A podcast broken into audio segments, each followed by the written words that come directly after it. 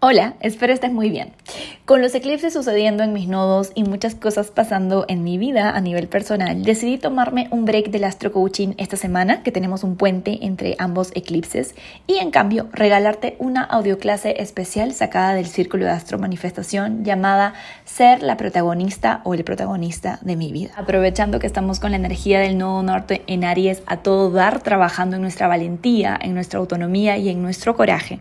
Te comparto este audio en donde, en donde aprenderás a cómo darle la vuelta a la comparación, al miedo a brillar y al temor a ser diferente. Si eres alguien que a veces sufre del síndrome de la impostora o el impostor o alguien a quien le está costando ser valiente y tomar decisiones en sus relaciones o en su trabajo, estoy segura que este audio te va a inspirar y te va a dar ese empujoncito para que esta semana dejes ir todo aquello que te bloquea, todas esas creencias saboteadoras y te permitas a ti misma, a ti mismo evolucionar un paso más o quizás un salto cuántico más en tu proceso de evolución. Que lo disfrutes. Hola, hola, esencialista, ¿cómo estás? Bienvenido, bienvenida al mes de Aries. En esta oportunidad vamos a hablar, tal vez esto ya lo escuchas en otro momento que no es el mes de Aries, no importa, porque de lo que vamos a hablar es de un tema que siempre está vigente y especialmente si estamos en el camino de desarrollo personal, es sumamente importante integrar todos los días, diría yo. Y se trata de ser la heroína o el héroe de tu vida, ¿sí? ser el centro de tu vida. Cuando hablamos de ser el centro de tu vida, para muchas personas esto puede sonar como ego céntrico, ¿verdad? Como una persona egocéntrica. Y eso generalmente se relaciona con alguien arrogante, alguien pedante, alguien mala onda. Pero aquí no estamos hablando de esto. Cuando ponemos al ego al centro de nuestra vida, nos tomamos todo personal, andamos con bloqueos, nos cuesta la vulnerabilidad, nos sentimos mejores o peores dependiendo de con quién nos comparemos, ¿verdad? Eso no es lo que quiero para ti. Lo que te quiero invitar a hacer es a poner a tu esencia en el centro de tu vida. ¿sí? a poner a tu alma, a tu yo superior en el centro de tu vida. Eso significa ser la heroína o el héroe de tu propia historia. Y para poder ejemplificarte esto o arrancar con este tema, te quiero contar una historia de algo que me pasó hace muy pocos días y fue como un regalo justamente para poder compartirlo ahora contigo. Y la historia va así. Tú sabes que yo atiendo como psicóloga, como coach, además de ser astróloga. Y generalmente cuando alguien se agenda, no se agenda conmigo, se agenda con Ale, que muchas, muchos de ustedes la conocen. Ella se encarga de armar la agenda, de anotar a la persona y cuando se trata de terapia, yo realmente no sé a quién voy a ver por primera vez cuando tengo el primer encuentro con la persona. Cosa que en esta oportunidad fue bastante sorprendente porque abro la, el Zoom, ¿no? abro la sesión y la persona que estaba del otro lado era una chica bastante joven, bastante joven. Yo al principio dije, bueno, por ahí se ve joven, no sé. Hicimos la meditación inicial y luego cuando le comento, ¿para qué estás aquí? Cuéntame un poquito de ti, qué es lo que estás buscando. Comienza a hablar desaforadamente, muy inteligente, muy ingeniosa, muy virgo ella. Em, pero me comenzaba a hablar de, de, una manera que me hacía sentir como mm, algo es raro aquí, ¿qué está pasando? Le pregunté, ¿qué edad tienes, corazón? y me dice, tengo 16 años. Y claramente yo me quedo como plop, porque yo no veo menores de edad y cuando los veo tiene que ser con el permiso de los papás, hay todo un protocolo detrás, no es así de fácil.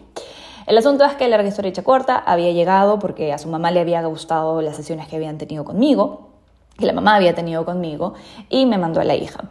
Cosa que ya con el permiso de la madre eh, comencé a atender a la, a la niña en cuestión a los 16 años era una, es una chica bastante despierta, bastante despierta, muy ingeniosa, muy hablantina, muy virgo en, su, en su forma de ser, con su luna en escorpio así muy intensa, tal cual como el estereotipo de adolescente que tú te imaginas cuando ves una serie así de adolescentes, ¿no?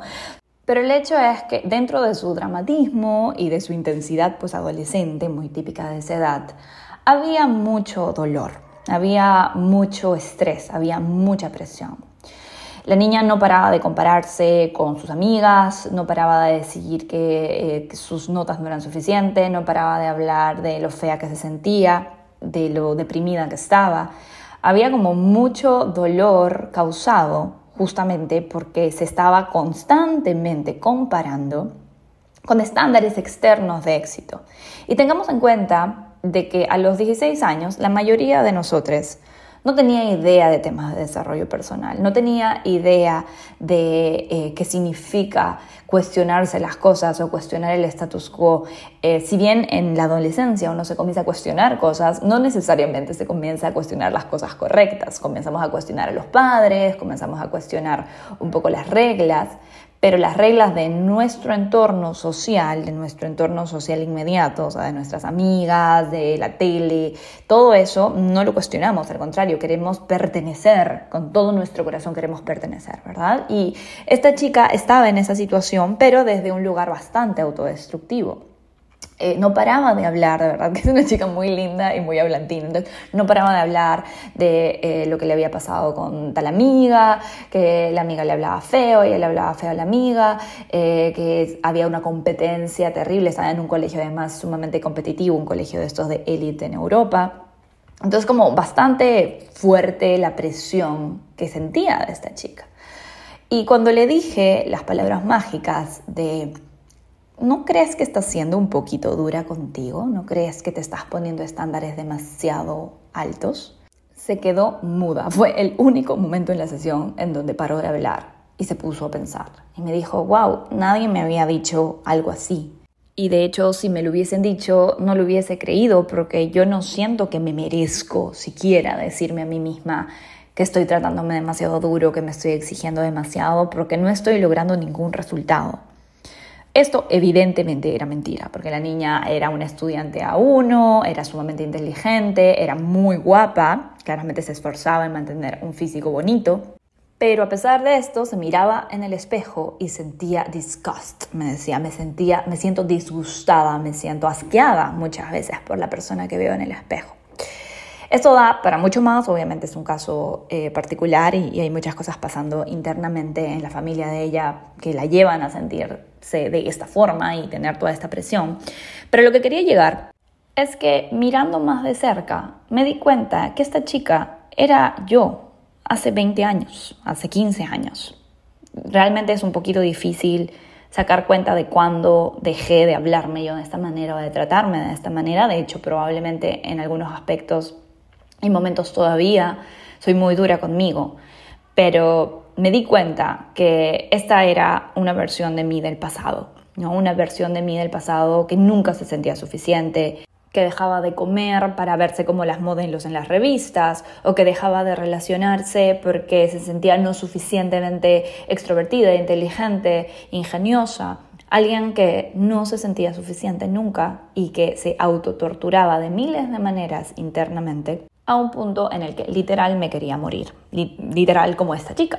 Entonces me di cuenta que era una maestra que venía como mi yo del pasado a contarme un poco sobre cuál es el proceso de salir de ahí, cuál es el proceso de dejar las comparaciones de lado, de dejar los estándares imposibles de lado y cuál es el trabajo constante que alguien tiene que hacer para sentirse él o la protagonista de su propia historia. Y eso es lo que te quiero contar aquí. Quiero hablarte de tres, vamos a llamarlo tips o pasos o actitudes que quisiera que integres en tu vida para bajarle el volumen a esa competencia insana que muchas veces puedes tener con personas a tu alrededor o con las experiencias de otros o con ideales internos que no son saludables porque no te representan, ¿sí? Si yo soy una persona, una mujer latina eh, de curvas, querer verme como una supermodelo alemana,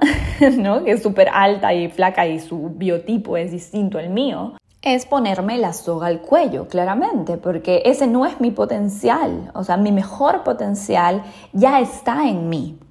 Entonces tengo que tratar de verme como la mejor versión de mí. ¿Sí? Eh, acá hay una frase cliché que se utiliza mucho, pero creo que es muy valiosa, que es una flor no está tratando de verse como otra flor. Cada flor es distinta y cada flor florece en su potencial mayor dependiendo de lo que traiga en su semillita. Entonces tu trabajo no es ser como la fulana de al lado o como la persona que admiras o como la influencer que sigues o como ese emprendedor súper famoso y súper eh, motivado y súper como guapo que ves en las redes sociales. ¿Vale? No. Tu trabajo es ser la mejor versión de ti. de tu esencia. ¿sí? Ser la protagonista, el protagonista de tu vida, tiene que ver con eso, tiene que ver con ponerte a ti misma, a ti mismo en el centro y dejar de compararte. Así que vamos a por ello, te voy a compartir tres experiencias que puedes integrar a tu vida, tres actitudes, nuevos patrones, nuevos hábitos mentales que te van a ayudar a alinearte con esta mejor versión de ti y ponerlo al centro de tu vida. Tip número uno. Cuando hablaba con esta chica, una de las cosas que más me sorprendió es que le pregunté, ¿tú tienes alguna mejor amiga? Y me dijo, sí, tengo un par de mejores amigas. Y a tus mejores amigas, ¿tú les hablas de esta manera? ¿Les exiges de esta manera que sean hermosas, que sean flacas, que sean inteligentes, que saquen las mejores notas? Y me dijo, oh my God, no, jamás. Yo jamás trataría así a alguien. Para mí, todas ellas son hermosas, tal cual son, son únicas, son súper inteligentes, cada una a su manera. Yo jamás le pondría esto a nadie más. Y le dije, ok, entonces, ¿por qué no hacemos como el flip de eso? ¿Por qué no le damos vuelta? Y empezamos a practicar. Que te preguntes cada vez que te estás tratando mal, cada vez que te mires al espejo, ¿qué le diría a Juliana? Vamos a poner que Juliana es su mejor amiga. ¿Qué le diría a Juliana en este momento? ¿Qué le diría a Juliana si se está tratando así, si se está viendo de esta manera, si se está exigiendo de esta manera, si se está hablando de esta manera? ¿Qué le diría a Juliana? Y se quedó muda nuevamente. O sea, realmente es sorprendente cómo los padres no le enseñan estas cosas a sus hijas o a sus hijos, ¿verdad? Y esto no quiere decir que tenga una mala mamá o un mal papá, realmente a nadie le enseñan esto, entonces menos antes, ¿verdad? Entonces esta práctica de mantener un diálogo interno amable es fundamental. Yo cuando empecé a ir a terapia eh, para este tema, justamente para el, exceso de sobreexigencia, de perfeccionismo, de comparación por la anorexia que tenía, me llegó del cielo una psicóloga y era Leo, así que sumaba muchísimo a mi sol y a mi luna. Y cada vez que yo le hablaba de lo mal que hacía las cosas o lo no suficiente que era, ella siempre me respondía desde un lugar sumamente amable, amistoso. Me decía cosas como, creo que te estás exigiendo mucho, wow, creo que estás haciendo un montón, qué increíble todo lo que haces. O sea, como que me reconocía muchas cosas que yo misma no me reconocía. Y me daba permiso, eso es muy importante, me daba permiso para fallar y para ser imperfecta y para, no dar mi 100 todos los días. Y esto al principio me chocaba mucho, ojo, o sea, mi ego se fastidiaba muchísimo porque decía, ¿por qué? Ella me quiere hacer gorda o ella me quiere hacer menos de lo que yo puedo ser. Eh, había mucha resistencia en un inicio, pero luego con el tiempo me fui dando cuenta que una parte mía se nutría mucho de eso. Y con el pasar de los años, porque estuve en terapia años, comencé a darme cuenta que empecé yo a integrar esa voz. Entonces de pronto cuando yo estaba sola y me juzgaba por algo, aparecía una vocecita dentro mío que decía, hey, no seas tan dura contigo, tranqui, después lo arreglas o mañana será otro día. Y eso nunca se fue más.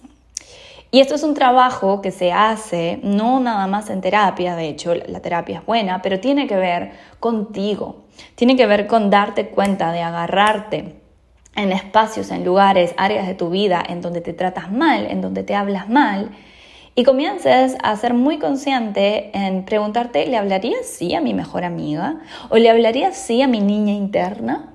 ¿O le hablaría sí a alguien que quiero? Y a partir de ahí vas a notar cómo gradualmente, porque los procesos de transformación más importantes son graduales, eso es importante que lo entiendas, pero que gradualmente esto se va a instaurar dentro de ti.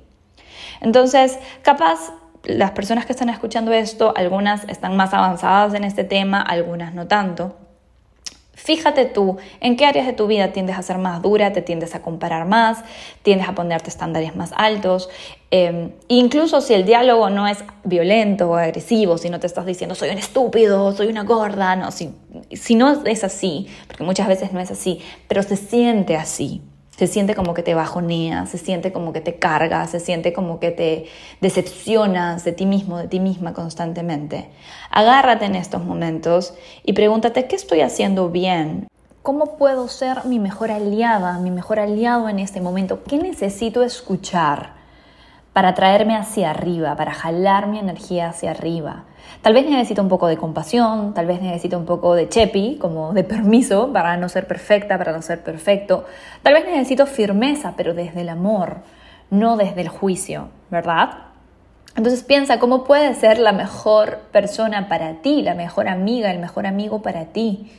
¿sí? Date a ti misma, a ti mismo, ese amor que con tanto esfuerzo le das a otras personas. Ese es el primer cambio de perspectiva y quizás el más importante, porque tu mente y tú van a todas partes juntas, ¿verdad? Entonces, si no te tienes de mejor amiga, de mejor amigo en tu mente, sonamos. Así que por ahí es. Tip número dos o cambio de perspectiva número dos. Recuerda quién es la o el protagonista de esta película que estás viviendo. El otro día que sin querer, más o menos así sutilmente, estaba cayendo en comparaciones con una persona de mi rubro y se lo estaba comentando a mi pareja. Él, que es muy sabio, la verdad, él debería, debería tener su propio círculo de astromanifestación a estas alturas, porque es muy sabio, me da muchas lecciones. Me dijo esto, Mari, ¿qué pasaría si es que tú vas a ver una película donde te dicen que la protagonista va a ser Mariana Vázquez pero cuando te sientas en tu taburete y comienza a andar la película, la protagonista es fulanita tal cual. ¿Cómo te sentirías? Estafada, ¿verdad? Y yo le dije, sí, obvio. Y me dijo, bueno, eso es lo que haces cuando pones a otra persona en el centro de tu vida. Yo le dije, no, pero yo no la estoy poniendo en el centro de mi vida, yo solamente estoy diciendo, siendo realista, hay cosas que son de verdad, o sea, cosas que una logra, que la otra no. Y él me dice, no, no, no, no, no. Todo eso es bullshit, todas esas son tonterías, porque realmente la única competencia con la que deberías estar enfocándote es la que tienes contigo misma. La que tienes contigo misma, con la tú del pasado, con la tú de ayer, con la tú de cinco minutos, pero no con fulanita de tal. Porque fulanita de tal no tiene tus circunstancias, fulanita de tal no tiene tu historia, fulanita de tal no tiene tu ADN, fulanita de tal no tiene tu biología, fulanita de tal no tiene tu vida. Tú tienes tu vida. Y la verdad es que me encantó, porque si bien yo vengo trabajando esto, como ya sabes, hace muchos años, todavía recaigo en estas situaciones en donde me comparo. Y este cambio de perspectiva, este decirme a mí misma, yo no me voy a permitir poner a otra persona en el centro, porque cada vez que, que, nos comparamos con alguien, ponemos a ese alguien en el centro, así digamos que no, lo ponemos en el centro y nos sacamos a nosotras mismas, a nosotros mismos, del protagonismo de nuestra propia historia, ¿vale? Entonces, esto no se trata de eh, no admirar, de no em, aspirar a cosas que tal vez otras personas están logrando, de no aprender de otros, no va por ahí. Uno sabe muy bien cuando está haciéndolo desde un lugar de luz, de admiración, de aspiración, de incentivo, porque te sientes bien. Cuando dices, ah, mira, esa persona lo está haciendo de esa manera y le está dando buenos resultados, lo voy a intentar yo, es totalmente diferente a decir, ay, mira, esa persona lo está logrando y yo no, yo vengo años en la industria y todavía no logro esto o esto o lo otro, o en mi cuerpo o en X, independientemente de dónde te compares tú. ¿Vale? Entonces, muy importante recordar que tú eres la, el protagonista de tu película. Y que cada vez que te comparas con alguien, le estás dando el centro a alguien más. Y de verdad que es inútil, porque bien como dice Batman, nadie es tú, nadie tiene tu historia, nadie tiene tu biología, nadie tiene tu ADN, nadie tiene tus eh, memorias, tu insight, tu capacidad de narrarte a ti misma, a ti mismo, la historia de tu vida, nadie tiene la mezcla de cualidades y defectos que tienes tú. Así que hazte un favor, hagámonos un favor, me incluyo, y dejemos de poner a otras personas en el centro de nuestra vida, porque las comparaciones son inútiles, ¿vale?